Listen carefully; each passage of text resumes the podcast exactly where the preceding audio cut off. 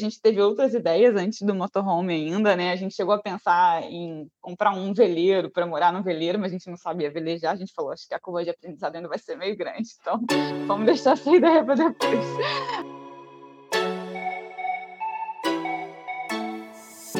Muito bom dia, boa tarde, boa noite. Estamos começando mais um ViajoCast, o podcast do Viagem Logo Existe. Eu sou Leonardo Spencer e queria agradecer você por estar aqui conosco novamente. Esse que é o último episódio de 2022, que está entrando um pouquinho atrasado. Tivemos um problema aqui, caiu água no meu computador, eu perdi vários arquivos, aí o computador não, não, não pôde ser consertado, tive que comprar um novo, subir backup. Isso acabou atrasando, então não estranhe se você está vendo o último, está escutando o último episódio de 2022 já em 2023. Peço desculpas. Junto comigo hoje na bancada teremos nossa amiga aqui que tem marcado presença no ViajoCast, a Gisele Rodrigues, do Mundo para Viver. Ela tem trazido seus pitacos aí de jornalista, de quem viajou, de uma visão diferente da nossa também, sem ter viajado de carro. E acho que tem sido bem legal as participações dela. Hoje a gente vai bater um papo com o Tiago e a Flávia do Vivendo Lá Fora. Achei muito legal que no Instagram deles tem duas frases aqui que eu me identifiquei bastante, que é nosso maior medo é não tentar, aqui a gente chora de emoção e de rir. São mais de 165 mil seguidores que acompanham os trabalhos deles e muito dessa turma tá porque os caras fizeram um motorhome muito legal, eles mesmos fizeram o projeto. O Thiago é muito fuçado, foi atrás, segue vários canais no YouTube, foi aprendendo como fazer. Lógico que a formação de engenheiro dele ajuda muito, mas os caras realmente colocaram a mão na massa e mostraram como é que faz um motorhome, como é que cria do zero ali é, um motorhome bem legal. Tem várias viagens pelo Brasil, é, tem bastante coisa que eles estão montando, tem alguns planos aí de viagem. O papo foi bem tranquilo, bem esclarecedor, principalmente para quem quer mudar de vida.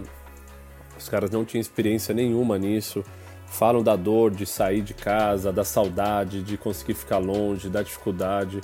Então é, foi bem, foi bem legal mesmo. Eu acho que vai um papo bacana para todo mundo conhecer um pouco mais é, desse lado aqui, do lado viajante, as dores que a gente tem também não é tudo não é tudo tão simples. E muito feliz de conhecê-los, um casal muito simpático, acompanha a Viagem Logo Existe também faz tempo, então foi muito legal. Então senta aí que a gente fecha com chave de ouro o ano de 2023. E aí, agora no mês de janeiro, a gente tem gravado várias entrevistas e no começo de fevereiro a gente retoma as publicações semanais com todo o conteúdo que vocês já conhecem aqui do ViajoCast. Beleza? Vamos pro bate-papo. Valeu!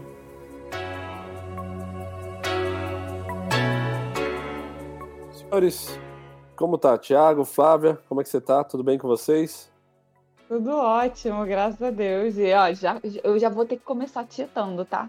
Porque eu não posso deixar passar batido. E, pô, eu acompanho o Viagem Logo Existe desde quando ainda estava no Chuva de Arroz e vocês ainda nem tinham começado a rodar. Então, aqui para mim já é uma honra. Tô até nervosa já para poder participar desse podcast. Ó, se você viu o Chuva de Arroz, isso quer dizer que você acompanha o Viagem Logo Existe desde o quinto dia que a gente estava na estrada, porque foi a gente saiu no sábado, e se não me engano, Chuva de Arroz foi pro ar na quarta ou na quinta. E a gente viu ele em ah. Joinville. Mas é muito dos primórdios. E só você sabe, então, que nossa festa foi a fantasia. Muito provavelmente. Isso! Gisele, você não sabia dessa informação, certo? Eu tô quietinha aqui porque realmente eu não sei. yeah. É, foi o que me chamou a atenção. Eu falei, gente, que casal pra frente, que sensacional. Casamento, é, a festa fantasia, da volta ao mundo de carro. Eu não tinha nem ideia de que isso era possível, né? Na época eu vi, eu fiquei muito impressionada e achei tudo muito máximo. E eu nunca imaginei que um dia eu ia estar numa situação parecida. o mundo é interessante por isso, né, Flávia? Assim, a gente dá voltas. Para mim é meio parecido uma, uma, uma analogia gente escutava, tipo, um programa, tipo Pânico, ou. Sei lá, o Pânico era o principal que a gente, meu, fez muito. Hoje em dia é um programa muito politizado, é muito difícil de escutar, assim, independente dos, dos viés políticos ou não, programa de política. Mas antigamente era um programa de humor e a gente, a gente punha muito pra escutar, porque dirigia pra caçamba e não tinha o que fazer. E um dia, de repente, a gente tá lá dando uma entrevista na bancada da Jovem Pan. Eu falei, cara, que mundo doido, cara. Eu vi a Mir Klink aqui, sei lá, uns caras nada a ver, a gente tá aqui. é, salvo as, os alcances, que são diferentes, mas eu entendo e compartilho também dessa doideira que é o mundo, né? Como, como dá a volta. Ô, ô Gi, queria saber se tá tudo bem com você. Como é que tá as coisas aí? Tudo certo? Fala pessoal, e aí, e aí? tudo bem? Estou aqui mais um episódio, obrigada aí o Léo, e realmente eu acho que é muito bacana quando a estrada cruza com histórias que a gente já acompanha há muito tempo, então eu estar tá aqui na bancada também. É uma experiência para mim, como jornalista de viagem, tá podendo compartilhar um pouquinho de história com o Léo Caquel, mas também entrevistar esse pessoal novo que está chegando na estrada, né, Léo? Como a Flavinha, o Thiago aí, diretamente de Niterói. Queremos saber tudo, os perrengues, queremos saber como esse negócio de montagem de motorhome, que parece uma loucura para mim, né? Mas eu acho que para vocês já, já virou um curso, né? Não, ah, vamos dificultar a coisa aí se a gente for falar de perrengue. Motorhome e perrengue, né? O editor vai ter trabalho, se a gente for falar todos os perrengues aqui, cara. Cara, e a gente começou, né, a nossa mudança, a nossa vida na estrada, assim, com muito, muito intenso, sabe? A gente já teve um pouco de tudo, assim, né? Virose, atolamento, já teve de tudo. Então o negócio tá, tá intenso. Vamos, vamos começar no começo, o casal, tipo, para quem tá chegando agora e não conhece a história do Vivendo Lá Fora ou não sabe nada, leva a gente. Onde começou? Você falou onde surgiu a ideia, mas onde isso virou realidade? Onde vocês tomaram coragem? O que foi mais difícil? Pode explanar um pouquinho sobre esse começo, que acho que muita gente se interessa por isso, né? Muita gente vê as pessoas de motorhome, ou vê de carro, ou vê viajando no mundo de avião, mas tem uma certa dificuldade de entender como é a mudança, a virada de chave. Se vocês puderem contar um pouquinho, como é que era o Thiago e a Flávia antes do Vivendo Lá Fora? Então, cara, essa pergunta é assim, ela é top demais, porque a gente virou uma espécie de Sandy Júnior, né? Você fala da gente, do vivendo lá fora, é como se estivesse falando de uma pessoa só, né? As pessoas falam, não, eu vivendo lá fora, não sei o que, cara. Mas somos somos é. dois indivíduos aqui, né, cara? O Sandy e a Júnior, né? Outro dia eu falei. É, né? Como é que você tá, Sandy Júnior? né? É, ficou meio que assim. E somos dois indivíduos, né, cara? Cada um com a sua história, cada um com a, com a sua vivência, com a sua experiência. E acabou que a galera sempre pergunta muito, né, de quem foi a ideia. E eu acho que foi um movimento, assim, muito individual de cada um ali mesmo e que foi convergindo. É, que bom, né? para esse, esse, esse movimento, assim. Eu vou falar um pouquinho do que que, de que aconteceu assim na minha vida. O Thiago antes ali, cara, eu sou, sou engenheiro, engenheiro de petróleo, engenheiro civil. É, comecei na, na área de petróleo, aí já já tive alguns embates ali com a realidade, né, de, da indústria do petróleo. É, e já não me identifiquei tanto assim. Aí saí para engenharia civil e, cara, tive uma empresa ali trabalhando, né, aquela, aquela correria que todo mundo sabe, né, de, de, de executivo, vai para lá, vai para cá, e do campo de obra, de estresse, né, de, de, enfim. E, cara, me peguei no momento assim que eu percebi que eu estava vivendo para trabalhar, né, e muito estressado, né, com, com, com o dia a dia. E aí, cara, acho que eu já vinha refletindo muito sobre isso e tiveram alguns acontecimentos aí na minha vida pessoal é, um pouquinho antes da pandemia. Eu, isso aí a galera do Vião lá fora não sabe, nossa comunidade ainda não sabe. É uma, uma exclusiva, assim, cara. Eu, eu perdi o meu pai. Aí sim. Putz. Pois notícia é, mas ruim. Acho que contar puta notícia. Não, não, mas, cara, acho que é isso, sim. Mas, foi, não, foi uma é coisa assim que. É importante, é. É, foi muito importante assim na minha vida, cara. É, eu perdi o meu pai, assim, cara, meu pai com 56 anos. E seis meses depois eu perdi a minha mãe. E minha mãe nos meus braços, assim. E, cara, isso foi uma, uma experiência muito louca, assim, né? De você estar tá com a vida aqui no teu braço, tá lutando por ela, né? E daqui a pouco ela já não tá mais, né? A vida já não tá mais ali. Isso foi uma coisa que me impactou muito e, cara, eu... Aí eu, pô, visitei, assim, um lugar muito escuro, muito profundo e, cara, e aí eu decidi que para eu sair daquele lugar eu queria sair com novas bases, novos alicerces, novos valores, princípios, né? Diferentes daqueles que eu vinha trazendo antes. E, cara, eu fiquei assim, um bom tempo nessa. E depois, quando eu fui voltando assim, né, para a realidade, eu já voltei completamente diferente, assim. Né? As coisas que eu valorizava antes já não valorizava mais depois, né? Já estava valorizando muito mais o tempo. Eu, eu um pouco aquela petulância que a gente tem de que ah, amanhã eu faço, semana que vem eu faço, quando eu aposentar eu faço. Mas eu não sei nem se eu vou estar aqui, sabe? Então eu tive eu tive isso na frente dos meus olhos, né, nos meus braços. Então eu falei, cara, é, é agora, sabe? Então, se for para fazer, seja agora. E aí, enfim, essa foi a minha parte, assim, da, né, o Tiago antes de iniciar o, esse movimento de vida que foi o Vivendo Lá Fora.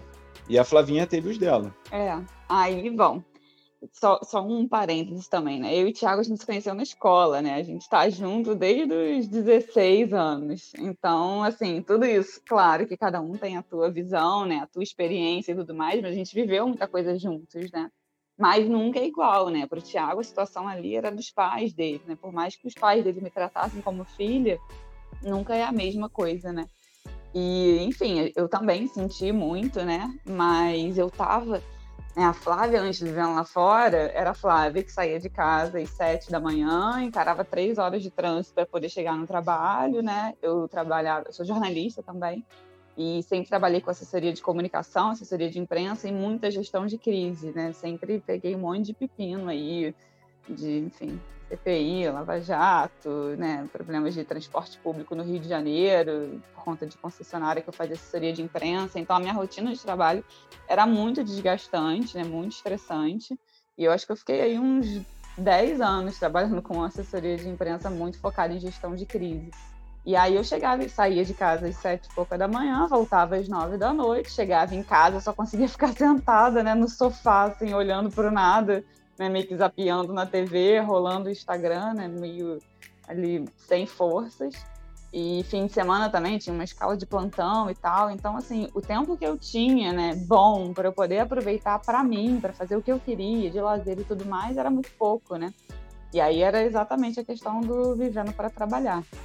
E aí a gente sempre falou, pô, a gente gosta tanto de viajar, né? A gente só viaja nas férias, só fim de semana caramba, a gente podia tentar trazer isso mais, né, para o nosso dia a dia e tal. E aí teve a situação dos pais do Tiago e a gente, sabe, aquilo tudo foi bagunçando ali a nossa cabeça da gente perceber que realmente, sabe, o amanhã não é uma garantia para ninguém, né? Então a gente começou a repensar em muita coisa, né? Porque eu acho que muita gente acha que um belo dia a gente acorda e fala, né? Vou vender tudo e morar numa van. E, cara, para a gente foram anos, assim, de amadurecimento, né? De várias situações que aconteceram nas nossas vidas para a gente chegar nisso. E aí teve um fato que em 2019 a gente fez uma viagem de motorhome para Nova Zelândia, né? A gente alugou um motorhome lá e a gente passou 28 dias de nossas férias viajando, né? A gente cruzou o país inteiro. Foi até, foi até nesse, nesse momento, né? Um pouco posterior ali que eu estava me encontrando pós perda dos meus pais, assim, a gente eu queria muito ter uma imersão assim muita natureza sabe? É, ficar um pouco comigo mesmo e tal. E aí a gente decidiu fazer essa viagem para Nova Zelândia. E dessa vez a gente decidiu fazer de uma forma diferente né? Para a gente ter mais contato com a natureza para a gente poder ficar mais isolado mais é... e contato com outras pessoas também né? Por conta dessa cultura que tem de camping as pessoas conversam né? Prosam e tal. Então foi uma viagem assim também que foi muito diferente de todas as outras viagens de férias que a gente já tinha feito, né? Marcou muito, tanto que a gente voltou pro Brasil e a gente falou, cara, esse negócio é interessante. Mas a gente achava que era inviável, né, no Brasil, por conta de segurança. A gente nunca nem tinha visto aquele tipo de motorhome no Brasil e tal, né? A gente aqui no, no Sudeste, né, no Rio, a gente não, não tem tanto né, conhecimento disso como a gente sabe que tem mais pro sul do Brasil. Então a gente ainda achava meio que era inviável, mas a gente começou a dar aquela olhada, dar uma pesquisada e tal. E aí veio pandemia. E aí a gente achou que nada daquilo ia rolar, mas a gente falou, cara, agora é a hora, sabe? Vamos dar o nosso jeito, vamos fazer o negócio acontecer. A gente teve outras ideias antes do motorhome ainda, né? A gente chegou a pensar em comprar um veleiro para morar no veleiro, mas a gente não sabia velejar. A gente falou, acho que a curva de aprendizado ainda vai ser meio grande, então vamos deixar essa ideia para depois. Aí a gente, enfim, pensou em construir uma tiny house, mas a gente percebeu que a mobilidade não ia ser tão grande. Aí a gente chegou na ideia, de fato, do motorhome, né? A gente falou, cara, a gente já experimentou, já sabe como é os dois sabem dirigir, né? então acho que vai ser um pouco mais simples. E aí a gente começou a ir atrás da van, né, para comprar e, e, vamos construir por conta própria para poder ter conhecimento, né, de todo aquele carro e, e, enfim, reduzir custo e saber, né, como que é a construção. A gente estava muito afim de viver essa experiência, né. O primeiro, Oti, sinto muito pelo pelos teus pais e, porra, imagina a barra que deve ter sido. É, eu nem sei, ainda tenho os meus, eu também às vezes me pego pensando quanto foda deve ser. Mas enfim. É, me fala uma coisa, essa viagem de motorhome, vocês já tinham tipo essa, essa ideia de ir para Nova Zelândia?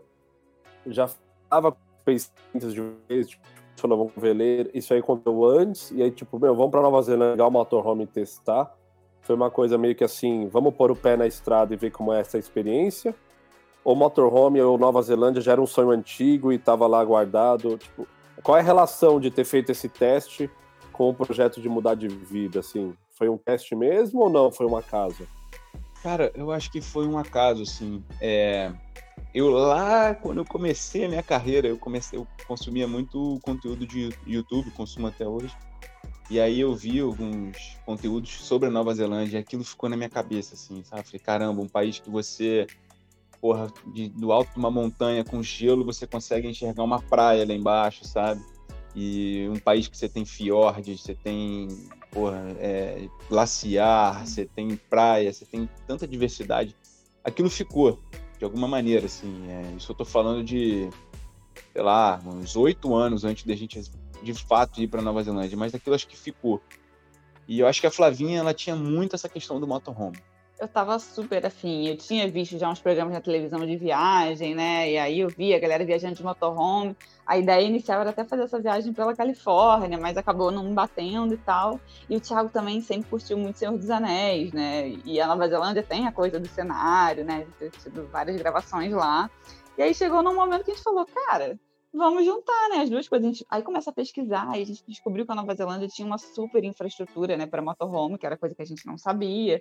Então, a coisa meio que convergiu, a gente fez como se fosse só uma viagem de férias. A gente não imaginava, né, de jeito nenhum, que depois daquela viagem a gente um dia ia morar em um. Foi totalmente pelas férias, né, pela experiência daquela viagem. Sim, e muito mais do que a gente ter tido ali nessa viagem da Nova Zelândia um primeiro contato com o motorhome, a gente também teve o primeiro contato com essa comunidade, né? Com a galera que vive é, de uma forma nômade. Tinha gente em carro Space Wagon, tinha gente em Kombi, tinha gente em motorhomes, motorhomes chiquérrimos, motorhomes mais simples, mas sempre com uma vibe diferente, muito diferente daquilo que a gente vivia aqui, né? E, então isso o... também foi um primeiro contato. Deixa eu quebrar o protocolo. Hoje, você já viajou de motorhome? Nunca viajei e é o meu sonho, mas eu tenho um probleminha de percurso aí. A curva de aprendizado tem que ser um pouquinho melhor da minha parte, porque eu tenho carteira para dirigir, mas podem acreditar, eu não dirijo. então, imagina, imagina na não... mão inglesa, então. Então, não, esse, foi, esse foi o meu perrengue. Minha primeira vez de motorhome, 7 metros de comprimento, mão inglesa, cara. Não, mas aqui Pô, na Nova Zelândia, Brasil... dependendo de você tava, é, tem menos carro, não sei, lá para baixo na Ilha Sul, Queen... porque eu dirigi motorhome lá também, a mão inglesa eu já até tava acostumado. Mas é bom você não ter tanto carro por perto, foda é no trânsito, né? Sim, sim. A gente começou exatamente pela Ilha Sul, por Queenstown. Hum. Mas assim, para ter uma noção, eu antes de sair daqui, né, a gente pesquisando em blogs e tal, aí eu vi que o pessoal falava, cara, o neozelandês é muito educado no trânsito, cara, eles nunca usam buzina. E aí eu falei, pô, peguei o motorhome na mão inglesa, falei, antes de sair andando pelo país, eu vou ficar rodando aqui o quarteirão para me acostumar. Já dei uma fechada no cara, o cara já buzinou, falei, porra, já quebrei o país. Brincadeira. Buzina é escutado pela primeira vez em Queenstown desde 1948, na guerra. Tipo isso, tipo isso. Brasileiros azucrinos na vida. Não, e lá você vai alugar um motorhome, eles nem se importam muito, né? Passa um videozinho, assistiu, aprendeu, pô, toma, vai, sabe? Não tem uma preocupação, então foi tempo. Pô, uma é, facilidade mas... que o brasileiro não tem, né? A gente não mas, tem essa mas, cultura de motorhome, né, no Brasil, eu acho. Tá começando agora, ter muita gente viajando. Acho que a pandemia acelerou muito, né? Lá, lá, no sul, Santa Catarina tem né, algumas coisas. É, tem a galera que já viajava, que é para Patagônia. Tanto é que acho que as maiores fábricas, pelo menos, era lá naquela região, Santa Catarina, norte do Rio Grande do Sul. E... Sim. Mas o, tá sul, o sul né? é muito, é. o sul é muito forte, acho que até pela proximidade ali com, com o Uruguai, a Argentina, que já tem esse, essa cultura do caravanismo mais aflorada do que a, do que a gente aqui. Mas, Gi, só para não perder, é, a Flavinha também tem carteira e até hoje ela não dirigiu o nosso motorhome que ela tá ganhando confiança, entendeu? Eu dirijo carro de passeio, agora uma van de 7 metros, gigante, um caminhão, né? Porque tem é praticamente um caminhão, cara. É, no, tô... no, documento é um caminhão. É, eu ainda tô criando coragem, mas eu sei que é importante, assim, né? Os dois terem ali a É, assim, eu, eu acho, pela minha experiência com a Kel, que depois de um tempo você acaba achando um equilíbrio também de cada um. Então, assim, apesar da Kel ter carteira, ela dirigia sem problema, acabava que, para mim, era muito difícil, só um muito difícil estar no passageiro, eu ficava muito entediado. E para Kel era muito fácil estar não só no passageiro, me guiando, como fazendo outras coisas. Então virou um equilíbrio natural e que não tem regra, né? Se fizer sentido para você ser desse jeito, é, porque os desafios que vocês terão para chegar até o Alasca e depois em outros lugares são muito maiores do que esse. Então vocês vão ter que estar muito mais unidos para resolver problemas do dia a dia. E, e... Aliás, como eu já entendi como surge a ideia do motorhome, assim, acho que essa validação, né, de vocês terem ido para Nova Zelândia, isso validou que era um modelo de vida com mobilidade que vocês queriam na natureza. Vocês podem até falar. Aí assim, eu sei que tem todo lado da construção, que eu acho que vocês ganharam muita notoriedade por isso, e eu vou querer entender é, se o lado engenheiro do Thiago ajudou, se a Flavia, a gestão de crise, ajudou. É, como é que vocês trouxeram isso, né? Trouxeram as experiências do passado para dentro dessa construção. Mas até aí, planejar ir para o Alasca é um projeto já mais ousado, né? Isso tá de pé, esse projeto, vai acontecer? Não, não tem pressa. É, Quais são os receios, o medo? E se, é, pense em chegar na Alaska e estender? Tipo, leva um pouco a gente para esse outro lado agora, e mais planejamento para frente do negócio. Então, assim, começando pela construção, é, cara, quando surgiu essa ideia, me deu muita vontade de viver essa experiência, assim, da gente construir a nossa própria casa, sabe? Isso cresceu os meus olhos e aí eu, cara, estudei muito, porque apesar de ser engenheiro civil, com certeza, com certeza, isso ajuda muito. É, quem está né, com relação à pessoa que vai sair do zero, não conhece nada, né? Eu já conheci os materiais, a parte elétrica, que geralmente é, uma, é uma um, um, tema que é mais complicado para quem não, não, nunca mexeu, nunca fez, é uma coisa que eu já tinha desenvolvido. É, toda aquela questão, né? A, a engenharia, você estuda engenharia civil é praticamente ao redor de acidentes, né? Você tem os acidentes, é, infelizmente acontecem, e aí você depois é, estuda como evitar aquele acidente, né? Como que você faz a coisa de uma forma mais eficiente. E eu trouxe muito isso para o motorhome, né? Eu acompanhei muitas construções e vi algumas é, muito bem feitas, outras um pouco perigosas, né? É, principalmente com relação a essa essa questão de acidente, né? E aí eu falei, não, cara, vamos, já que a gente vai fazer e a gente quer chegar longe, vamos meter a mão na massa. A engenharia me ajudou muito, a gente realmente meteu a mão na massa. Foi um processo, assim, muito interessante, assim, de ser vivido é, como, como indivíduo e como casal. É, como casal foi interessante e tenso. Como casal? Como é que é isso? Como é que é? É muito Trava, interessante não. você viver como casal. Fala Cara, aí, trabalhar junto. Tipo, a gente nunca tinha trabalhado junto, né? Gestão de Era crise no casal já. Não, gestão de crise, assim, na prática. Ou, na hora que dava os perrengues, era gestão de crise, porque tava alguma coisa dando errado ali na montagem e a gente ficava meio bolado. E aí eu acho que né, alguém tinha que segurar a onda ali. E no dia a dia, assim, do casal, porque é isso, assim, ficou um negócio intenso, né? A gente tem o projeto de construir um motorhome e pô, viajar, chegar até o Alasca. Então a gente está ali naquele dia a dia quebrando a cabeça na construção que não é simples, cara. Assim, eu então, né, tenho menos conhecimento aí. Do Thiago já tem alguma coisa ali do dia a dia, né, da construção civil e tal, mas para mim era uma parada totalmente do zero, né? Nunca tinha mexido naquelas ferramentas. Mas e, e Mas já, já abrindo aí, porque o povo tá curioso. Mas peraí, gente, vocês viam no YouTube para continuar? Porque assim, tudo bem, o Thiago é formado em engenharia, mas ele não é especialista ali em criação de motorhome. Vocês tinham que obedecer algum manual de algum lugar ali, né? Então, é, é essa a questão. Não existe manual para motorhome. Quando você vai construir uma, uma, residência, por exemplo, no Brasil, você tem as normas a seguir. Né? E o motorhome você não tem normas a seguir. Então, o engenheiro que está acostumado a puxar uma, uma NBR para poder fazer alguma coisa, quando ele chega ali na frente do motorhome, ele não, não tem. É, é, você analisar, ter o bom senso né, de a, analisar boas práticas, é, enfim, eu... Entender dos materiais, né? E aí a gente via muito vídeo, a gente, eu me incluo nessa, mas o Thiago via muito mais do que eu.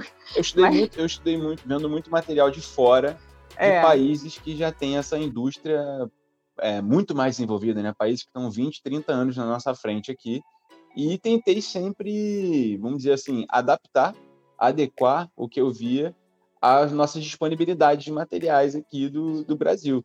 Tinha alguns canais aqui, tipo o Anjinho, é um cara aqui da minha cidade, que também é um cara super interessado, então eu consumia muito.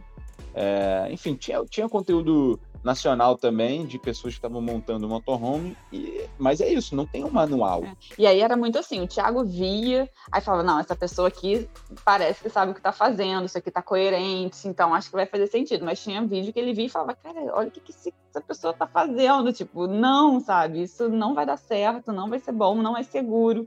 Então tinha muito esse trabalho assim, de, de ver os vídeos e tal, para ter uma noção de como a galera estava fazendo, mas de botar a cabeça para pensar e entender se aquilo ali tá ok ou não, porque é isso, são, é, não são engenheiros que estão ali construindo né, seus motorhomes numa boa parte das vezes, são pessoas assim, né, o jornalista, enfim, gente que não tem nenhuma experiência, então tem que ter muito cuidado, né. Interessante, é. Trouxemos aqui um CIPA, né, que fala o cuidado Isso, da empresa. Segurança né? do trabalho. Segurança do trabalho. O cara vai. Você olha o Thiago, ele coloca o capacete, luva, Aí você olha o jornalista, o cara descalço com o pé na água, ligando os fios 4 mil watts lá, morre. É, é um bom ponto. E, um, fala, um, fala. Um exemplo, Leozão, rapidinho, só passando, é, é, tipo o isolamento térmico, né? A gente que.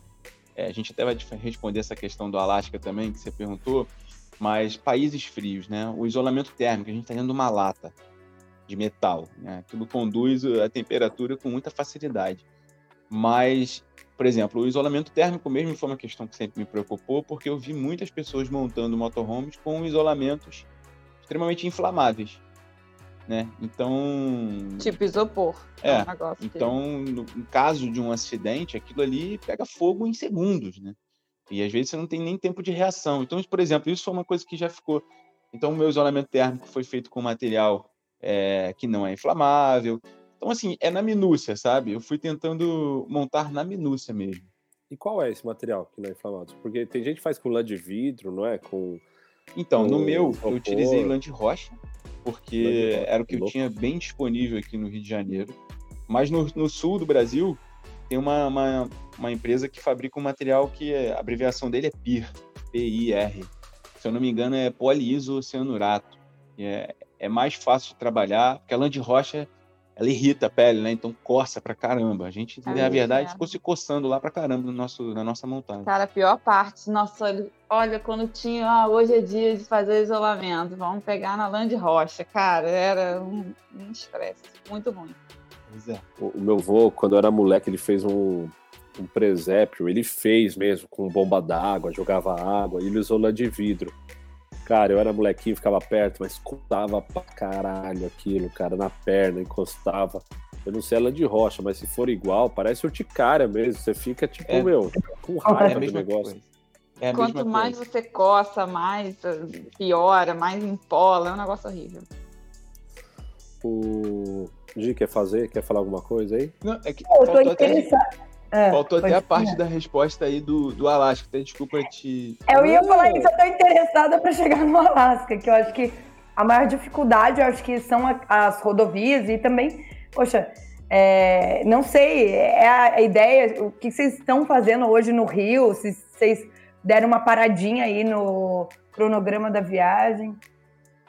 Então, a gente é importante para a gente aqui, e aí não, isso não é uma regra, né? Para a gente aqui como casal, a gente acha super importante a gente ter é, um objetivo a longo prazo, né? A gente precisa enxergar alguma coisa é, para a gente fazer tipo uma meta assim para a gente, mas que a gente dessa vez resolveu não tratar isso como uma meta do tipo, cara, você precisa fazer isso, você precisa chegar no Alasca, você precisa chegar no Alasca com o seu motorhome, porque pessoas têm muito isso, assim, a gente vê. E a gente não. A gente tem o ideal de ir da Patagônia até o Alasca. Porque a ideia é essa, né? Viajar assim, o máximo que é. a gente pode, né? E dentro né, do continente americano, a gente pode falar assim, a gente consegue fazer esse, esses extremos, né? Mas assim, a gente está há praticamente três meses na estrada, né? De fato, morando no nosso, no nosso motorhome. E a gente já percebeu que a gente faz os planejamentos para ter um, um guia, mas as coisas geralmente acontecem muito diferente do que a gente planeja.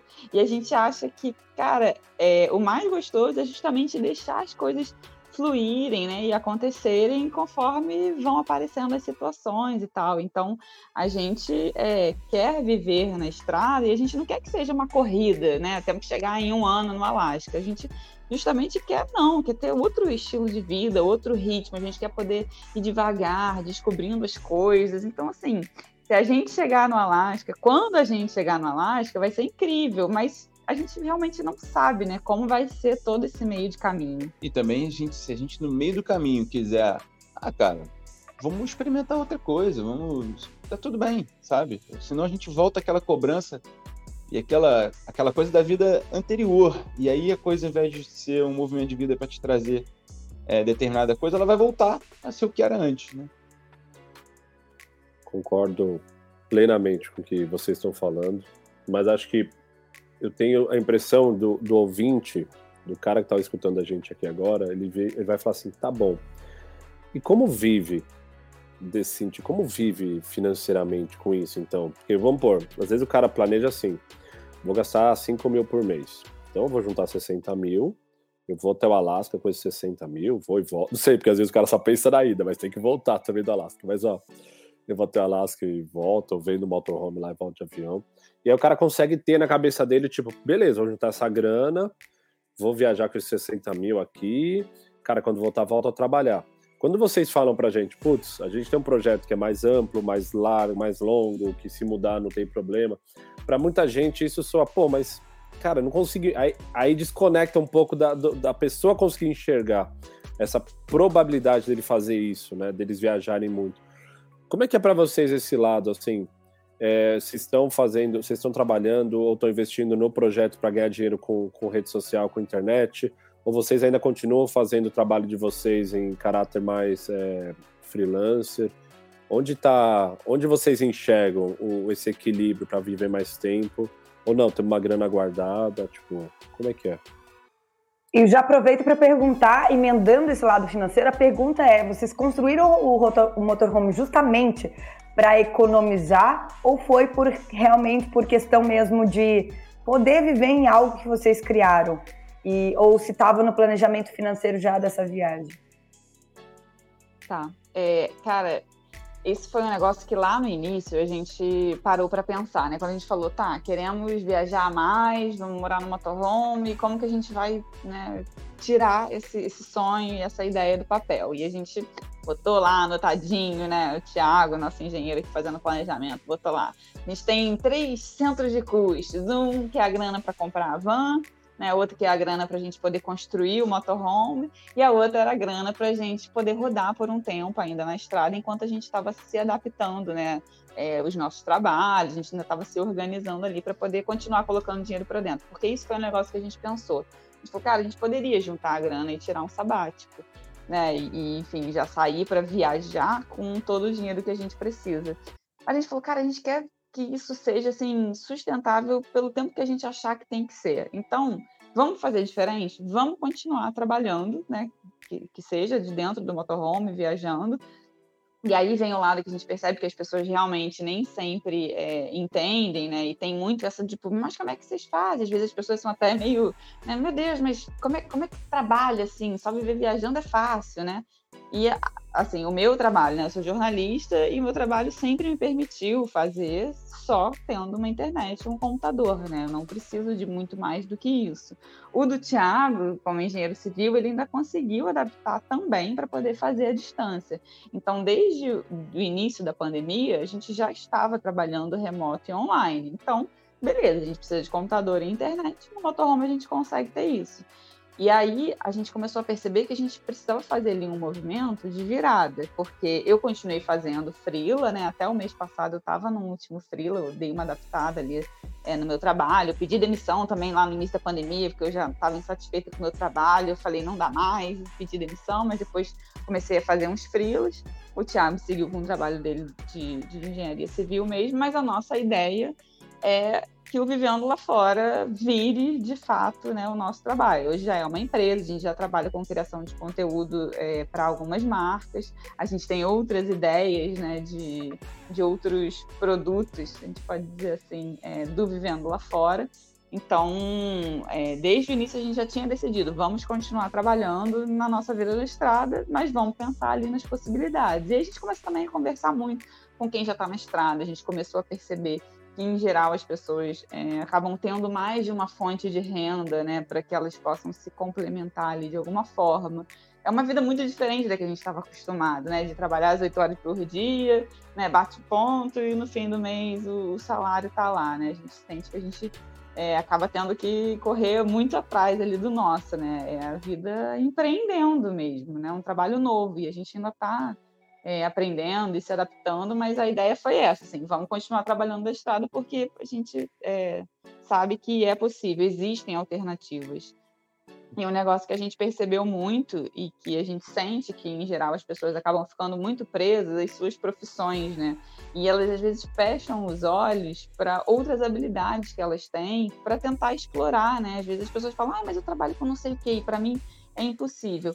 Talvez com isso que você trabalha hoje seja realmente impossível fazer isso à distância, mas de repente você tem alguma outra habilidade que você consegue explorar num outro tipo de trabalho, né? Isso é um negócio que a gente começou a perceber muito, assim. O Thiago é engenheiro, mas ele é o cara que edita os nossos vídeos, né? O Thiago tem uma super habilidade para foto, vídeo, que era um negócio que ele não conhecia ainda quando ele só trabalhava com a engenharia civil. Né?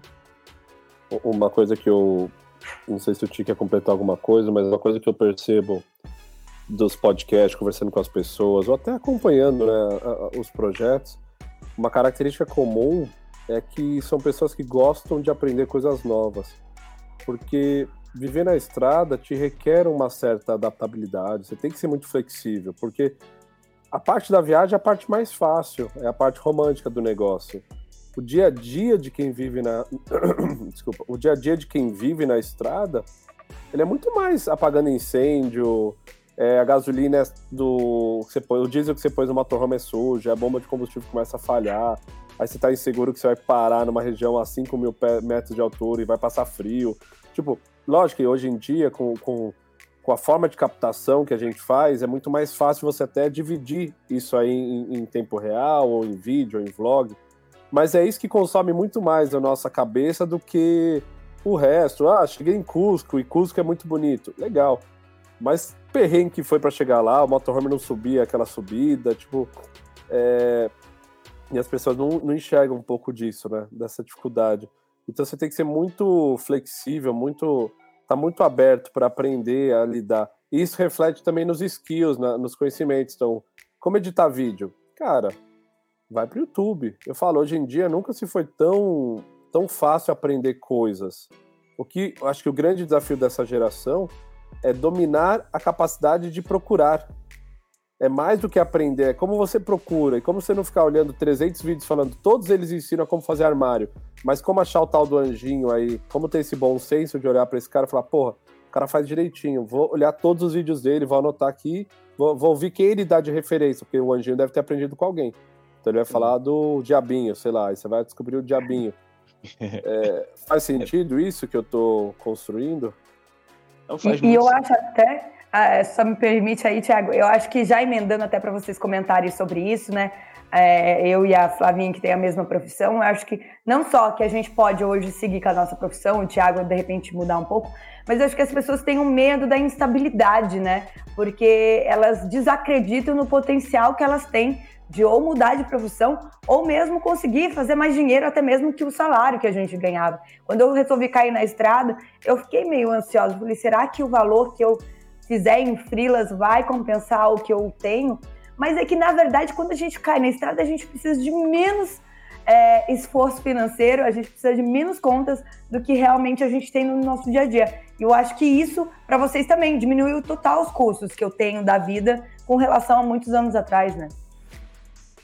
Não, é assim, sem dúvida. É, começando aí do fim, os custos eu achei até estranho. É, o primeiro mês que eu tinha me mudado mesmo para o motorhome, que chega lá, né, na, na, hora de pagar as contas, e eu fiz um negócio numa velocidade recorde, assim, e eu falei assim, ué, ué, pô, terminei, entendeu? Falei, cara, eu esqueci alguma coisa, tá ligado? Falei, porra, acho que eu esqueci algum negócio aqui. Não tem o condomínio, não tem a conta de luz, não tem a conta de água, né? Então, é um negócio diferente. É, então, isso aí procede total, isso até, você tinha até perguntado isso lá atrás, o motorhome, é, vocês decidiram porque é uma redução de custo? Sim, é, é uma. Cara, no fundo, no fundo, esse papo todo aqui de motorhome, e aí é por isso que eu e Flavinha a gente resolveu fazer essa mentoria depois de conversar com algumas pessoas e sentir que a gente conseguiu impactar aquela pessoa de uma maneira que ela não tinha percebido ainda. É tudo sobre o que vem de dentro. Né? O Leozão estava falando aí, cara, aprender. É, tem um mestre, amigo nosso, também professor, que ele fala muito sobre aprendabilidade. Porque né, isso daí é importante, saber aprender, como você aprende, entendeu? Como que você aprende sendo carinhoso com você e menos tirano, conforme a gente aprendeu né, desde o início. Você, você tem que fazer isso, tem que fazer aquilo. Onde o colégio, a escola geralmente era uma coisa com uma visão muito ruim. Você não, não queria, você tinha aversão. Mas, mas nem sei se a gente aprendeu a aprender na escola. Eu não. aprendi a decorar na escola. Exato. Foi um outro professor que tinha uma habilidade que conseguiu entrar dentro de mim para aprender, porque o resto. Eu também. é que eu não lembro de bosta nenhuma que eu aprendi na escola. Exato. Exato. E, e, quando esse cara fala isso, é o Edu Valadares, cara, isso, isso conecta demais com o nosso movimento, porque é sobre aprender. Foi o que você falou, Léo. É, e só que para você aprender, você lida com os seus dragões internos, né? Porra, eu sou um cara que eu sou, vamos lá, eu poderia pensar assim, ah, eu sou engenheiro de petróleo, eu sou engenheiro civil, eu vou ficar vendo aqui e vou trabalhar com edição, sabe? Eu vou, né, é outra área, eu sou de exatas, isso vai mais para uma área criativa, mais artística, é... E, porra, eu vou parar aqui que eu tô fazendo, sabe? Existem preconceitos que eu vou vendo que a galera tem e que às vezes embarrera muito a realização de sonhos. Porque às vezes você tem que fazer o que é necessário. Né? Então, por exemplo, quando a gente fala, é, vamos tirar um sabático, isso já doeu só, na, só de perguntar. Porque a gente falou, porra, o sabático vai acabar. E a gente já sentiu a dor daqui. E mais, quando a gente começou a fazer as contas ali do custo, a gente falou: meu Deus, a gente vai ter que trabalhar quanto tempo para juntar essa grana toda para ficar esse tempo no sabático? A gente falou: não, a gente precisa dessa mudança agora, sabe? O negócio estava muito intenso para a gente. A gente precisava mudar naquele momento, assim, não importava o que estivesse acontecendo no Isso. mundo. Aí a gente fez uma análise das nossas habilidades, né? E, e vamos tentar aproveitar as nossas habilidades aqui. E aí, quando a gente chega na rede social, ali com, com o nosso perfil no Instagram, a gente projeta sim fazer uma, uma virada de vida e trabalhar através do, das redes e, enfim, tem os nossos infoprodutos também, para até para a gente poder conversar com outras pessoas, levar e, um pouquinho do, da nossa experiência para outras pessoas. Mas a gente falou, cara, vamos dar a cara a tapa, sabe? Vamos, vamos, vamos nos permitir aprender coisas novas, vamos nos permitir postar coisas novas, porque você imagina, né? No meio de engenheiro, pô, eu meti um cabelo de samurai aqui, que, porra, na minha área isso daí é, é impossível, né? E aí o cara começa a aparecer numa rede social. Existe esse preconceito é, do lado de fora. E aí você tem que ser maior do que isso, cara. Fala, não, meu irmão, é o meu propósito, entendeu? é o meu sonho, sabe? No final das contas, eu, eu vou partir, eu vou para dentro e vou realizar, né? E são as mesmas pessoas que depois vêm quando você passa lá, né, atinge números em redes sociais, são as mesmas pessoas que vêm e falam que você é incrível. É, então, é, acho que é, é, bem por aí, assim, é aprender e ir para dentro, sabe? E a coisa vem de dentro. Você primeiro luta com seus dragões e aí você começa a botar em prática. Da hora isso você tá falando, porque eu não lembro foi com a Luísa do Leve na Viagem, não sei com que eu bati um papo, que fala algo bem parecido. Fala, cara, eu levei muito tempo para conseguir me desprender do que as pessoas esperavam de mim e não do que eu queria ser. E o dia que eu consegui virar essa chave com muita pedagogia, é, muito tempo de psicóloga, ela falou, muita terapia, muito não sei o quê, minha vida foi muito mais leve, de eu ser o que eu sou, do que eu quero ser, de eu poder postar como eu gosto e, e era mais específico em relação à rede social, porque ela expõe muito corpo e como ela lida com isso. Mas é, no teu caso, são os peers, que eu também sou, eu também fui refém por um tempo, por vir no mercado financeiro e ter um, um decoro com que você trabalha, como você é. E eu deixei, eu lembro que eu saí do banco, eu deixei minha barba crescer depois que eu casei, três meses e meio. É, sei, mas eu não fiz nem ajuste, porque os caras hoje em dia vai numas barbearias que dá uns tapas, deixa. O meu ficou parecendo um ninho de abelha aqui embaixo. Tanto é que eu, a Raquel falou: você tá igualzinho os caras do Talibã. Mas, e quanto mais pô, louco, melhor, né? Às vezes, horrível, né? Você tá querendo cara. aquilo, né? É, é uma liberdade, horrível. né? É, era frio, eu tava na Patagônia, eu tava fazendo e. Mas é bom escutar isso, porque também, 10 anos depois, eu percebo que, olha que doideira, eu já tenho na minha cabeça os preconceitos da indústria que eu estou inserido hoje, que é de influenciador, de viajante, da história que o Léo construiu com a Raquel, de credibilidade. E às vezes isso é um limitador na hora que eu vou construir um, um conteúdo, eu me prendo ao que os outros vão. Eu falo, o Viagem Logo Existo perdeu muito quando eu comecei a olhar para o lado. Quando eu viajei o mundo de carro e eu não tinha internet, eu não, nunca cons não consumia rede social, eu fazia o que eu achava legal e, cara, foi onde a gente mais deu certo. Quando eu voltei e comecei a falar assim, ah, esses cursos, que eu nunca fiz curso, mas você ouve lá, o cara fala, olha, você tem que olhar o que os outros estão fazendo, as tendências, não sei o quê. E a gente começou a olhar. E eu comecei, às vezes, a pensar um pouco no alcance que eu ia ter, ou um pouco na resposta que eu queria ter, e não do que o Léo queria fazer. Eu acho que eu pasteurizei um pouco, sabe? É, e tudo bem, faz parte. Agora é um trabalho para despasteurizar e ficar mais autoral. Mas o tempo faz isso com, com todo mundo, eu acho, né? E não sei, é, eu tô aqui filosofando, porque eu já vi duas vezes esse lugar. Quando eu saí do banco, como os caras iam pensar que eu era, mas ali eu tava tão afim de ser diferente que era fácil. E agora a gente tá entrando numa nova fase também, com bebê, com, com novas criações. Fala aí, tio. É, cara, e é, porque eu acho que assim, o, o, ser humano, ele. A gente começa muito assim, né, numa, sem generalizar, né, mas na grande parte das pessoas começam seguindo regras, né? Então, até a gente, quando vai para esse movimento do motorhome aqui, a gente procura uma regra para seguir. Eu acho que é meio que instintivo o negócio, né? Pô, qual é a regra para isso aqui? Né? E hoje em dia a gente vai vendo que é, é, as pessoas têm procurado muitas regras, né? Vão até a gente falando, mas como que eu faço para ser igual a vocês? E na verdade, cara, isso daí não vai te levar a lugar nenhum, né? Porque o, o motorhome ele serve para gente, ele funciona para gente. A criação de conteúdo na rede social ela funciona para gente, né? Ela faz sentido para gente. Pode ser que não faça para você e existem mil maneiras de você realizar os seus sonhos. É, só que a dica é isso aí que tu falou mesmo, cara é, olha para dentro, sabe? Não, as pessoas olham para fora, buscam passo a passo, buscam regras e, e nem sempre a resposta vai estar tá lá fora, né? Vai estar tá mais é dentro. Que, é que volta no que o professor Eduardo lá, você falou, não lembro, Eduardo Valadares, sei lá o nome dele, ah, que é um pouco dessa coisa de você aprender e as pessoas não aprenderem. Então elas estão acostumadas a procurar um professor para falar qual que é a, a, a matemática para chegar nessa resposta. E assim, até ajuda você a entender, porque se a pessoa também não tem ideia nenhuma, é, é, às vezes você dá uma regrinha para ela, ela deslumbra um pouco. Opa, então já entendi. Se eu juntar uma grana, eu peço uma licença, eu consigo ter um ano para fazer. Ok, é um modelo válido. Mas acho que a provocação é, se você quer viver de rede social, se você quer viver do teu conteúdo, se quer viver da tua história, ela precisa ter alguma pitada de, é, de de autenticidade, de, de, de, de alguma coisa que seja sua. Que é isso que a gente quer ver. Eu não quero ver o Thiago e a Flávia 2, o Vivendo Lá Fora 2. Eu quero ver o Carlos e a Andréia, o Carlos e o Roberto, mas que ele faça do jeito deles, né? E pode ser de van, pode ser de motorhome, pode ser de Kombi, mas traga algo que seja seu. E por mais que você não enxergue isso agora, talvez com o tempo vai clarear, né? eu acho muito, muito, legal isso. É, só é, terminando aqui esse pensamento, e eu queria já perguntar, porque eu estou muito curiosa, qual foi o trajeto que vocês fizeram nesses três meses?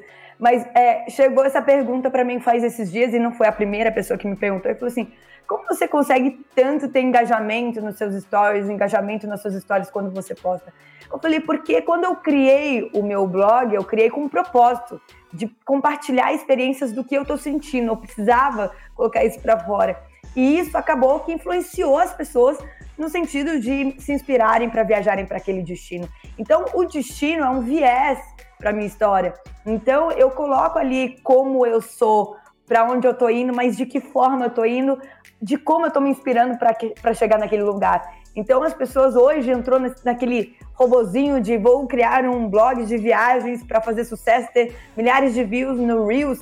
Poxa, acho legal, acho lindo quando posta lá os vídeos, mas aí eu, aí eu vejo ali o stories da pessoa, eu não consigo assistir, porque não tem história, ela só tá ali dando dicas, dicas, dicas, dicas. Falei, mas quem é essa pessoa? O que, que ela, por que, que ela tá ali? Por que, que ela faz aquilo? E aí perde total aquela noção do storytelling, né? Da gente se inspirar nas pessoas que a gente assiste e segue. Eu acho que é um pouco isso de vocês também, né? Vira e, mídia. A pessoa vira mídia pura, só. Ela é simplesmente um canal de comunicação e não um canal de história, né? Por isso que quando eu, meio que desapareço, as pessoas acham que eu desapareço, eu não desapareço, porque eu faço do meu blog algo que eu gosto, não é um trabalho que eu tenho que estar ali. Aí as pessoas, cadê você? Você sumiu 10 dias. Eu falei, gente, como na vida, a gente não consegue encontrar com todos os amigos todos os dias, né?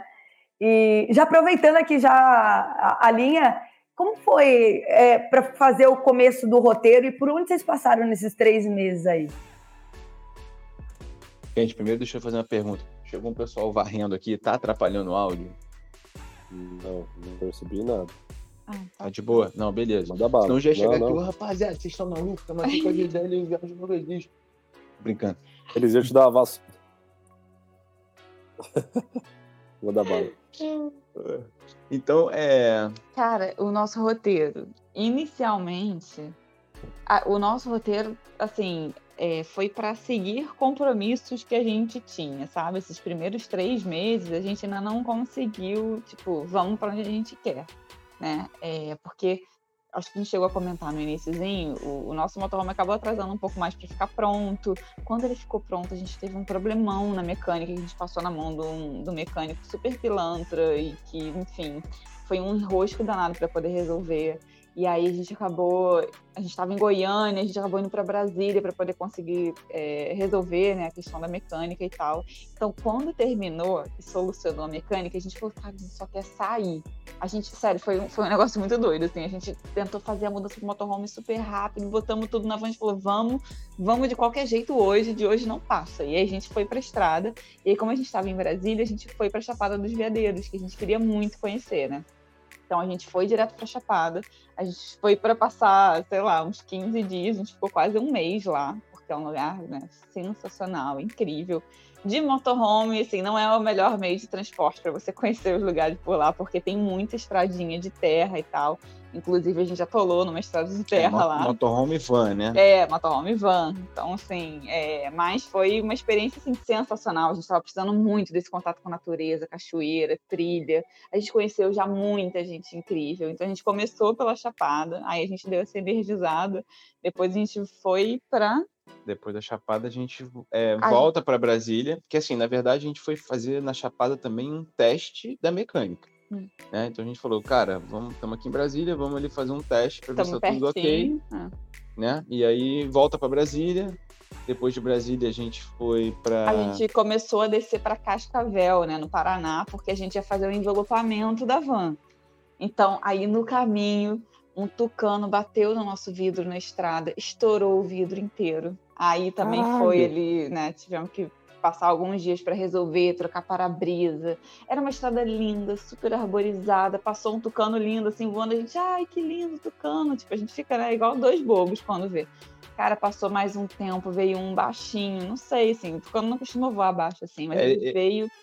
Era uma estrada arborizada, né? Muita plantação, muitas né? Muitas árvores assim do lado. Então ele saiu para voar e, e, a gente tava passando. E nem deu para desviar. Então foi aquele susto, estourou o vidro inteiro. Aí a gente passou alguns dias até conseguir resolver e tal, mas a gente tava indo rumo a Cascavel, né? Aí paramos em Cascavel, fizemos o envelopamento todo da van e tal, que ela agora tá com uma arte, né, que a gente queria. Aí falou, bom, já que a gente né, veio atrás do compromisso em Cascavel, a gente tá muito perto de Foz vamos dar uma esticada até Foz para a gente poder conhecer as cataratas e tal. A gente passou quase uma semana em Foz do Iguaçu. E aí a gente conseguiu também, né, fazer os passeios por lá, que foi assim, sensacional que a gente fala. Assim, acho que todo ser humano né, na Terra devia conhecer, ter a oportunidade de conhecer e ver as cataratas de perto, porque é um negócio muito impactante, né? E aí a gente começou a voltar para o Rio, por quê? Tinha o aniversário de um ano da minha sobrinha, que eu não queria perder, né? E aproveitar para estar com a família e tal, depois desse um ano que a gente já estava fora daqui de Niterói. E, e, a gente precisa renovar visto americano, fazer o visto canadense e organizar essa parte da logística da viagem, né? Então a gente falou, ah, vamos aproveitar, a gente vem para o Rio, passa esse período de festas e depois a gente começa a descer de fato até a Patagônia.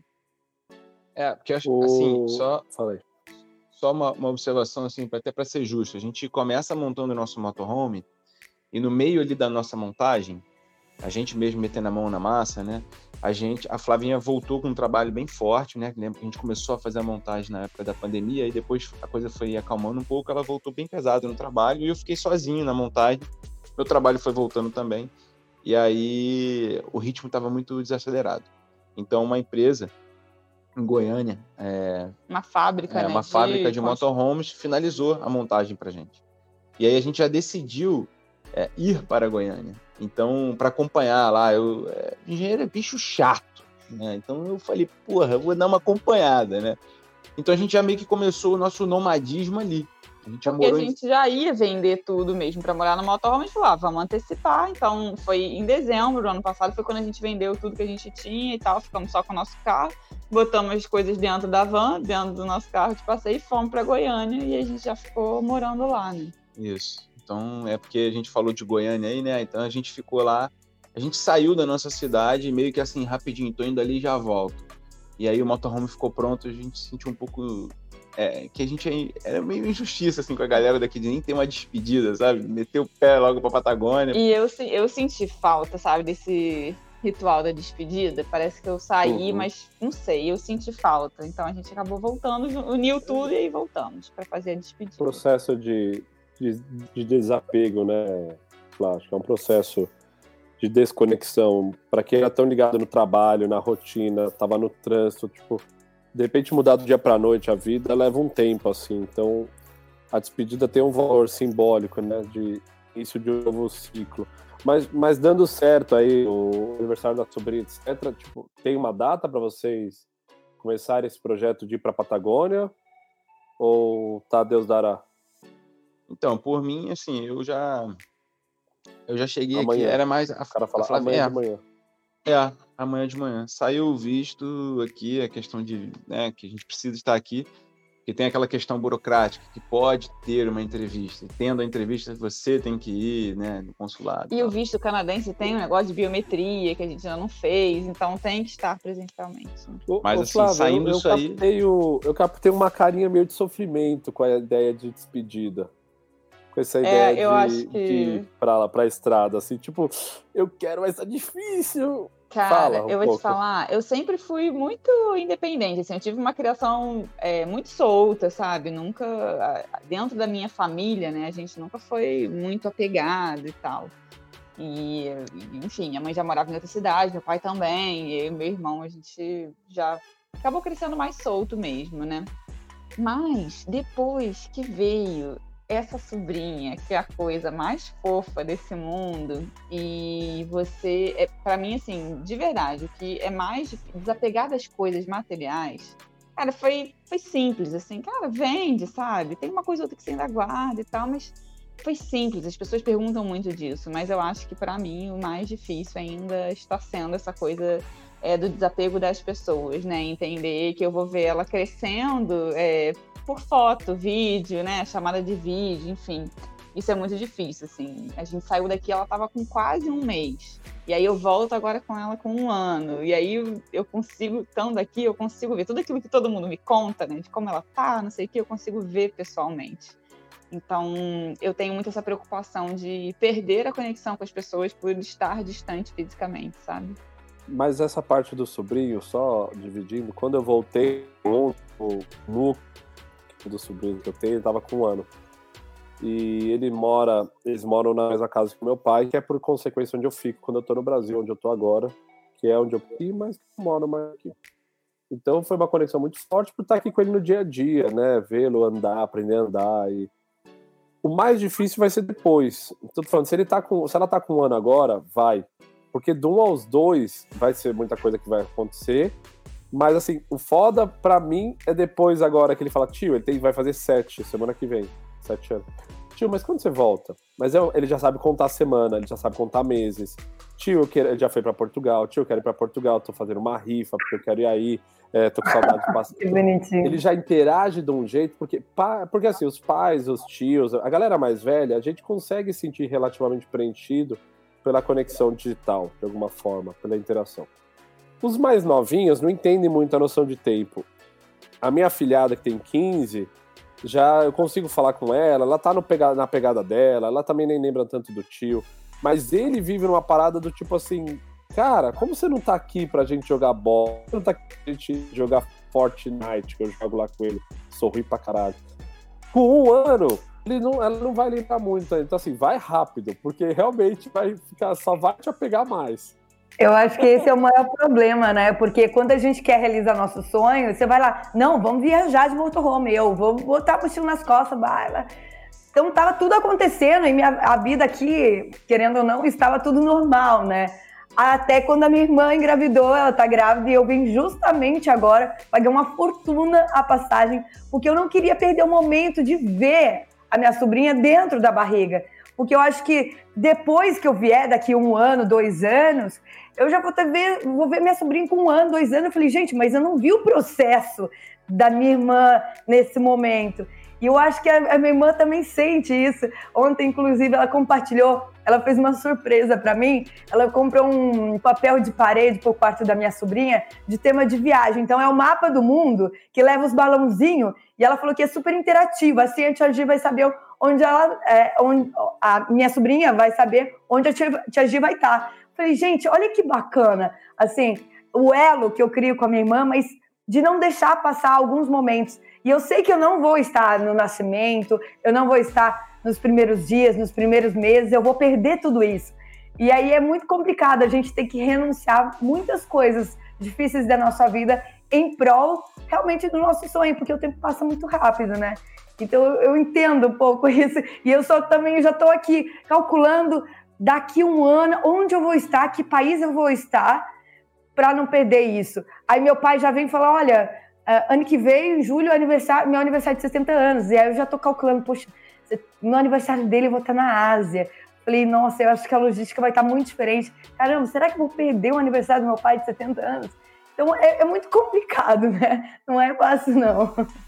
Não, é, é, é isso que é legal, assim.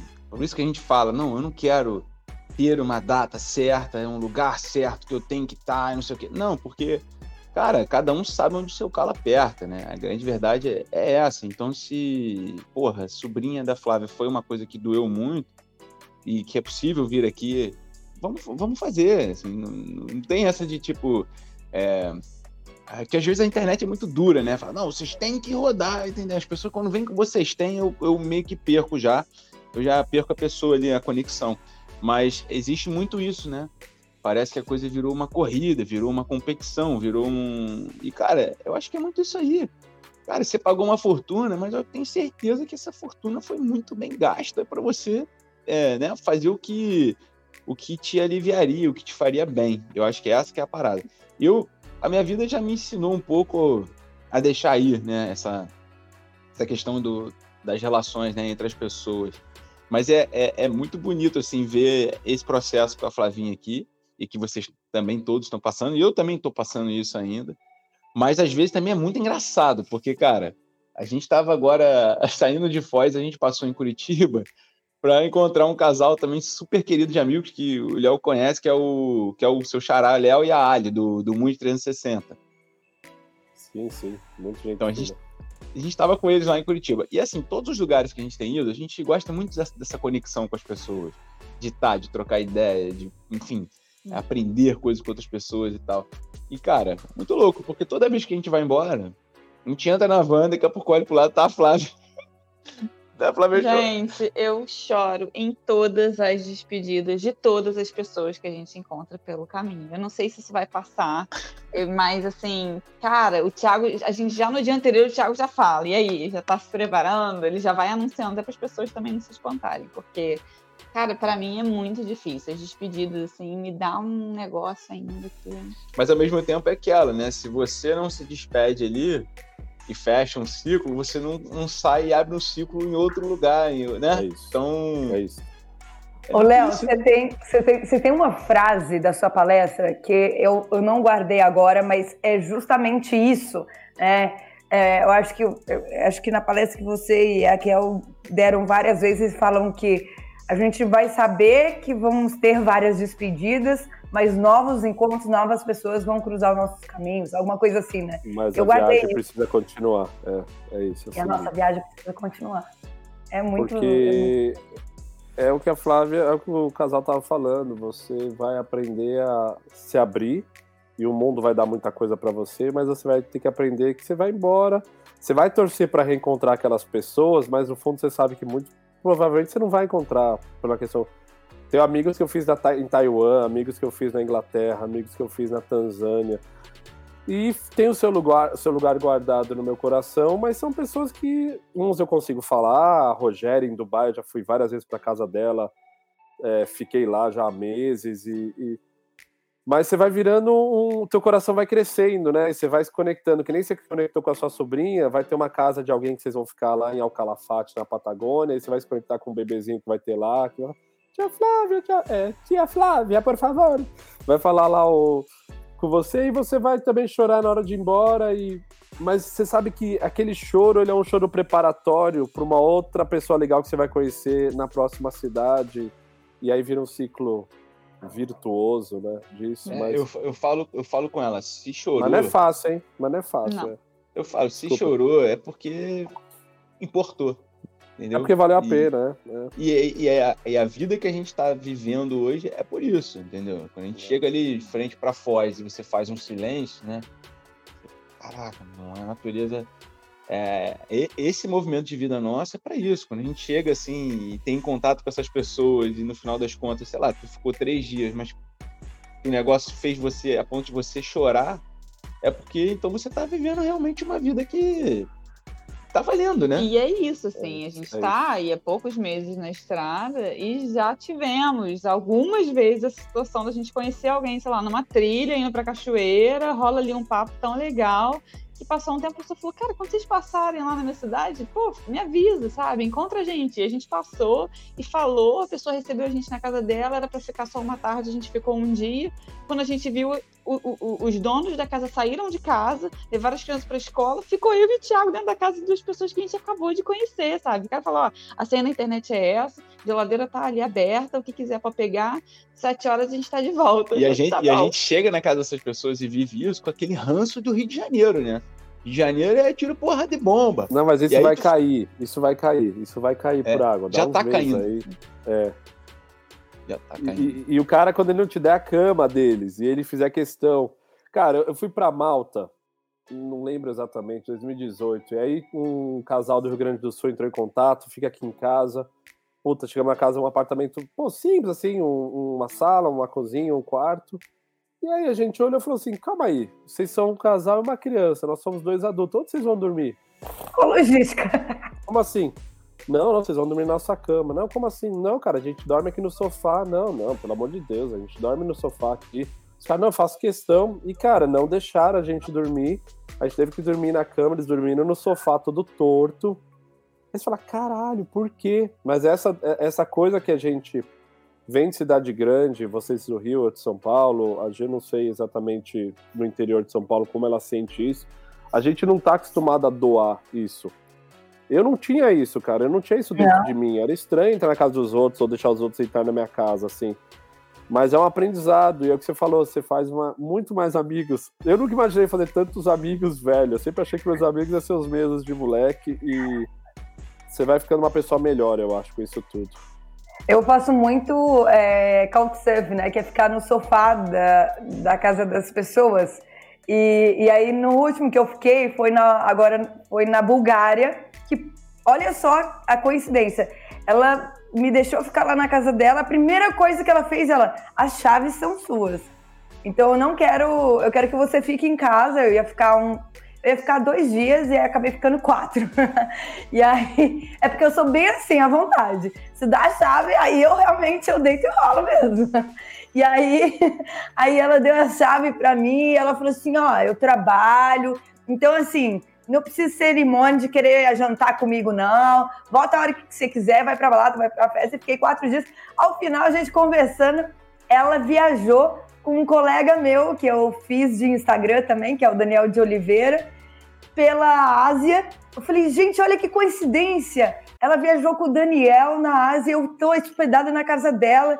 E assim, ela foi, ela fez uma viagem com um amigo dela na montanha de dois dias, e eu fiquei lá na casa dela, lá de boa. E eu acho que é muito legal isso, porque eu realmente também. A gente não tem essa coisa de deixar pessoas estranhas, desconhecidas dentro da nossa casa, sem a gente dentro da casa.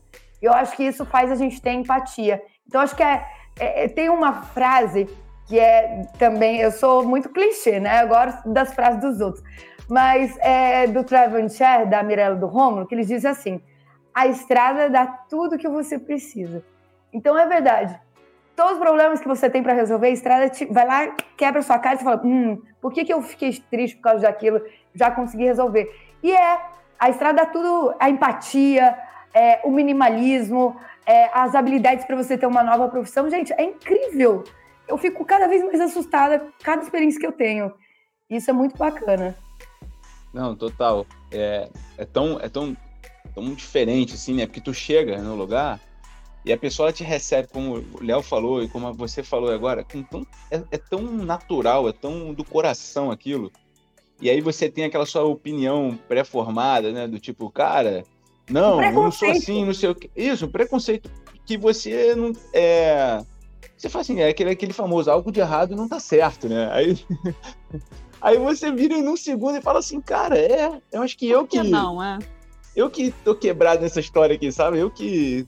Eu tô, tô vindo... falido, né? Nesse eu... conceito, né? Exato. E aí você começa a viver, aí você fica em dois, dois dias, quatro dias, e no final das contas, aquilo que você achava que ia preocupar, na verdade, deixou o outro mais feliz. Isso é muito é. foda, cara. Eu acho que é... a gente tá vivendo essa parada também. A gente, é, só um parêntese rápido, uma história, tentar resumir ela rapidinho, que também mexeu muito com a gente, foi lá na Nova Zelândia a gente fez uma trilha muito extensa lá. E aí, quando a gente chega para almoçar, já era quatro e pouca da tarde. Tudo assim, meio complicado de você comer. A gente falou assim, cara, vamos, vamos apelar aqui, vamos na pizza. E aí era, era uma Pizza Hut. E aí a gente sentou lá, era aquele esquema de você comprar e promoção duas e, e, e me leva embora a pizza. Falei, beleza. Aí a gente pediu, só tinham três banquinhos na, na loja. Aí eu sentei, Flávia sentou, Chegou um casal de senhores, logo depois da gente, pediu a pizza deles. E aí. Só tinha um lugar Só tinha sentar, um lugar né? livre, a senhora sentou, e aí eu levantei, cara, para o senhor sentar. Para mim é padrão. Isso daí para eles foi assim impactante. Eles falaram que nunca tinham visto aquilo. E começamos a conversar. E no final das contas, cara, resumindo, a gente dividiu as pizzas na casa, na casa deles. Porque eles falaram, não, cara, vamos dividir isso lá.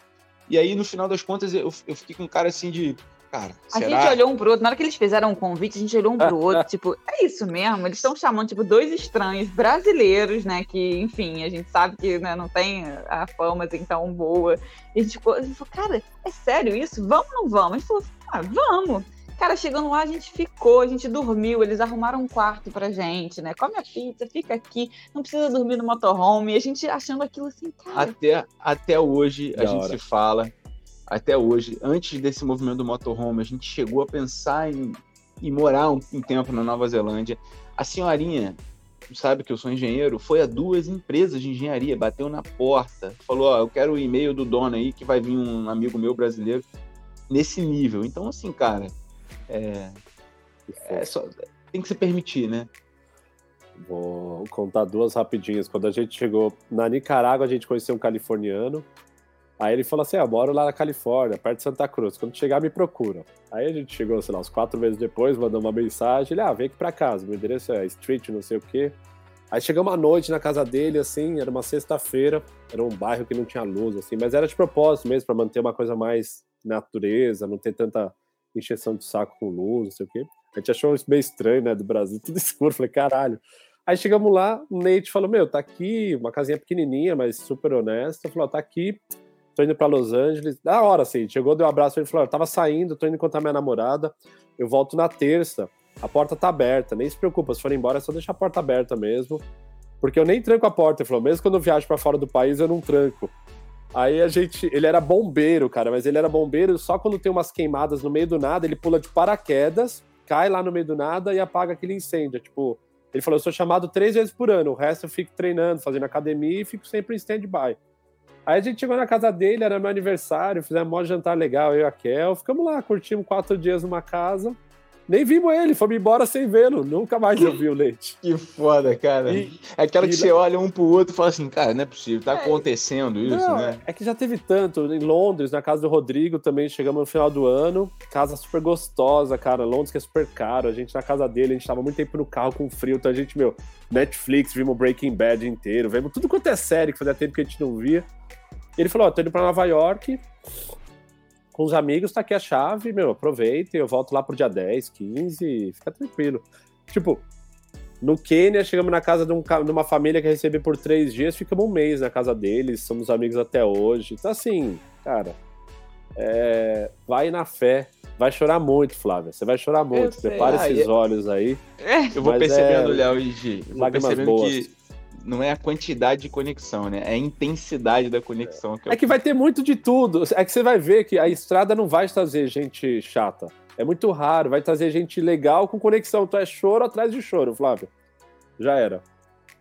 Não tem dica, receita, nada. É se permitir, não, né? Eu não choro. Eu, eu, eu, eu não, não, não sou dessa linha, mas assim, eu sinto porque os caras da Nicarágua, eu fiquei um mês na Nicarágua em 2013, faz desde, vai fazer 10 anos que eu não vejo o Leandro lá, a turma.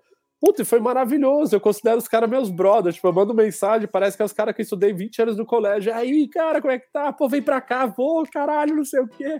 Como é que tá? Eu sinto a vibe, mas faz 10... Aí eu olho e falo, caraca, faz 10 anos que eu fui lá, porra, é muito longe. Ô, Léo, e aí eu, eu, já, dou a, já dou a fita, aí já dou a reta pro casal, uma dica que eu peguei deles. que aqui, ó, é coisa de jornalista que a gente não, não pegou ainda. Fazer uma lista, fazer uma planilha do, das pessoas que a gente conhece na estrada, com contato, e da onde elas são. Porque realmente eu nunca fiz. Eu comecei a fazer porque eu, o Léo e a Kel deram a fita. Meu, você tem que fazer. Tipo, por exemplo, ah, agora eu, eu fui. Eu tava passando um Halloween é, na Romênia e encontrei uma americana e um austríaco. E aí agora, do nada, eles estão começando a namorar. Eles eram, tipo, a gente se encontrou aleatoriamente numa festa, eles ficaram. E agora a menina saiu dos Estados Unidos e foi pra Áustria. Olha onde a gente tá, a gente vai começar a namorar. Eu falei, Quê? tipo, uma coisa assim, aleatória. Mas os dois falaram, cara, você tem lugar para ficar aqui nos Estados Unidos. E eu já não lembro onde ela mora nos Estados Unidos. E se eu tenho na planilha, aí você vai fazer as conexões de onde você vai passar. Então agora comecei a formar minha planilha faz algumas semanas aí então fica a dica aí para quem é ouvinte também, que esse bloquinho de contatos aí é fenomenal. Até, é, não, essa dica é sensacional. Eu falo pra Flávia pra gente fazer isso, a gente ainda não começou, é. mas ainda tá em tempo.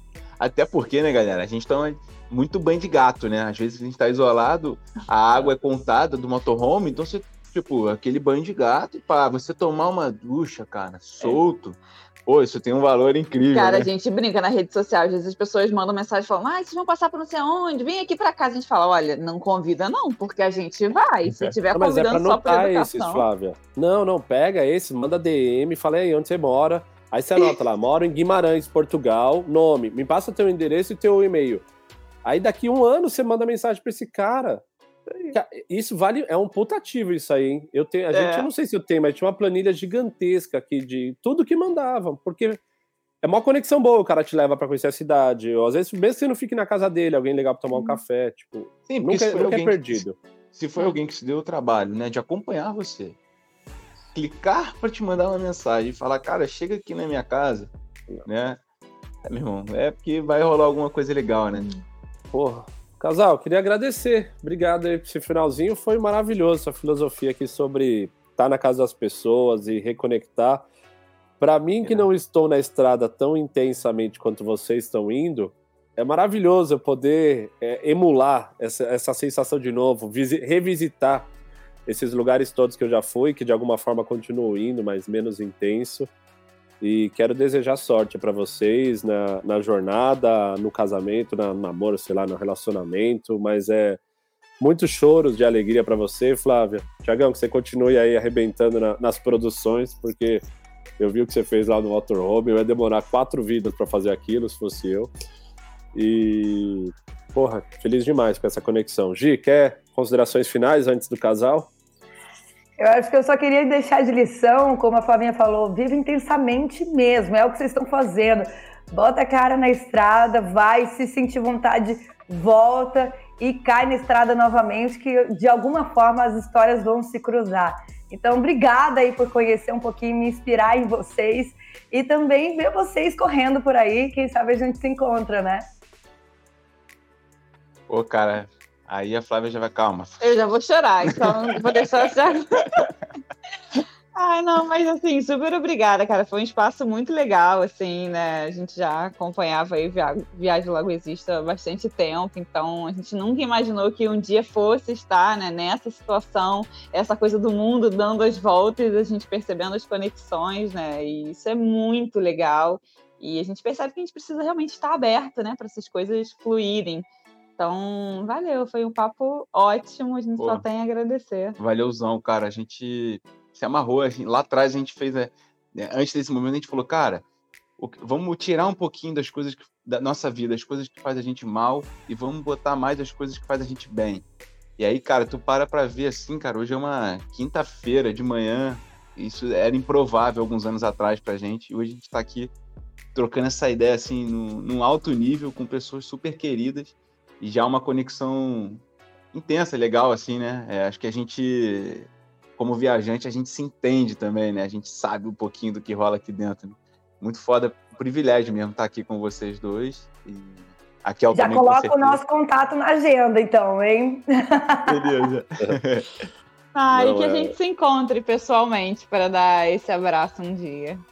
Será um prazer. Eu agradeço, obrigado. Falo em nome da Kel, em nome da Bela. Até eu tava olhando para fora aqui na varanda que eu vi ela saindo, devem ter ido passear aqui um pouquinho. Tá um frio estranho para verão aqui em São Paulo. E para você, Gi, só fazendo um gancho, você falou do Daniel Oliveira. Eu entrevistei ele lá atrás, no começo da pandemia, um cara muito querido. Então, quem quiser também, procura. Acho que, não sei se tem no Viajocast ou se tem só no, no nosso YouTube. Mas é um cara com uma história incrível também. E para quem está acompanhando o Viajocast, segue a gente lá no Instagram. É uma plataforma pequena, mas a gente coloca lá uma boa forma de você acompanhar um pouco os projetos e os casais e a turma que a gente tem entrevistado. Tem um, tem um, um chat nosso no Telegram também, que eu Viajo Logo Existo. Eu confesso que eu tô meio ausente, mas graças a Deus ele já tá meio que auto, auto agora tá lá trocando ideia e se ajudando. E é isso. É, não desliga vocês. Para a turma que fica aqui, eu desejo um feliz 2023. Esse é o nosso último podcast do ano. É, janeiro a gente está de volta. Vou ver direitinho a data certa aqui. Mas tem muita gente legal já pronta para a gente entrevistar. E, de novo, casal, obrigado. Gi, obrigado. Um beijo em vocês. Eu Obrigada, gente. Feliz Natal.